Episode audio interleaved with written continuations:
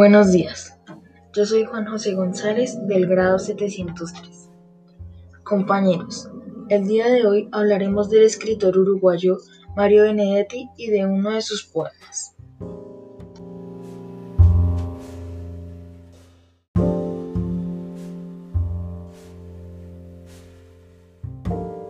Comencemos con algunos de los datos de su vida y obra.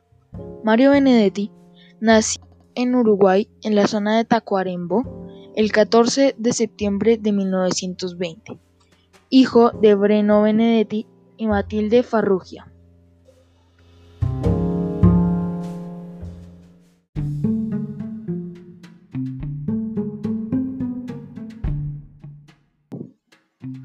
En 1928, Benedetti inició sus estudios primarios en el colegio alemán, al que le seguirían el colegio Liceo Miranda, donde realizó estudios secundarios de manera incompleta por las dificultades económicas familiares, y la escuela Raumsólica de Logosofía.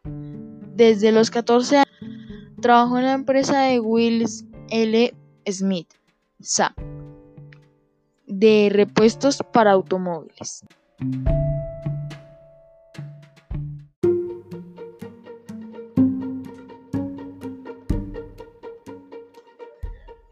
En 1945 publica su primer libro de poemas, La víspera del indeleble, que no se volverá a editar. Un año después, el 23 de marzo de 1946, contrae matrimonio con Luz López Alegre, su gran amor y compañera de vida, a la que conocía desde que eran niños. Un año más tarde, el matrimonio recorre parte de Europa con los padres de Luz.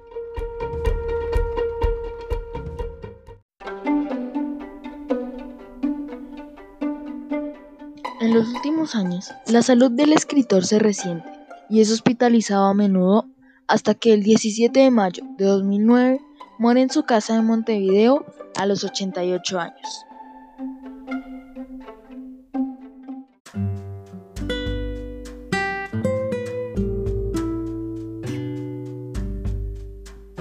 Mario Benedetti fue un destacado poeta, novelista, dramaturgo, cuentista, y crítico, y junto con Juan Carlos Onetti, la figura más relevante de la literatura uruguaya de la segunda mitad del siglo XX y uno de los grandes nombres del boom de la literatura hispanoamericana.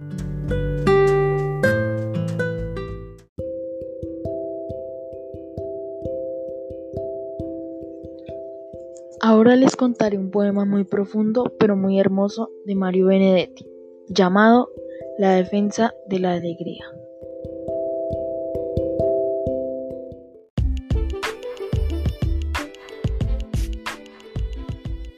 Defensa de la alegría de Mario Benedetti.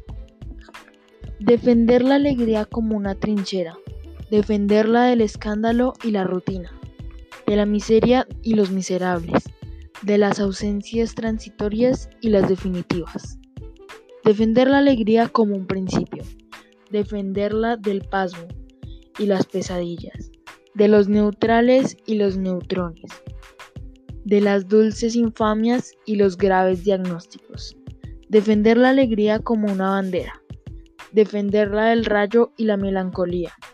De los ingenuos y de los canallas. De la retórica y los paros cardíacos. De las endemias y las academias. Defender la alegría como un destino. Defenderla del fuego y de los bombarderos, de los suicidas y los homicidas, de las vacaciones y del agobio, de la obligación de estar alegres. Defender la alegría como una certeza. Defenderla del óxido y la roña, de la famosa patina del tiempo del relente y del oportunismo, de los proxenetas de la risa, defender la alegría como un derecho, defenderla de Dios y del invierno, de las mayúsculas y de la muerte, de los apellidos y las lástimas, del azar y también de la alegría.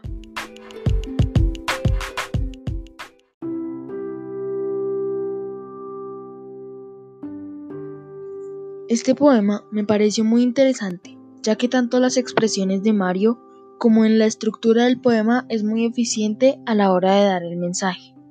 Estructuralmente, este poema cuenta con seis estrofas y 30 versos.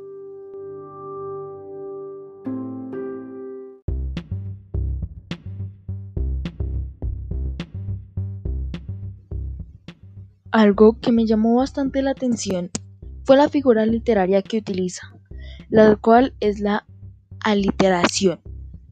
Esta trata de que al inicio de una frase, verso o estrofa repite cierta sonoridad con el fin de producir un efecto en la lectura.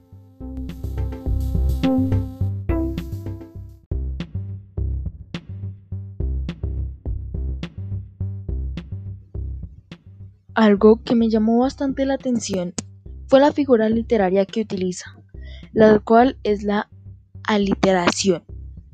Esta trata de que al inicio de una frase, verso o estrofa repite cierta sonoridad con el fin de producir un efecto en la lectura.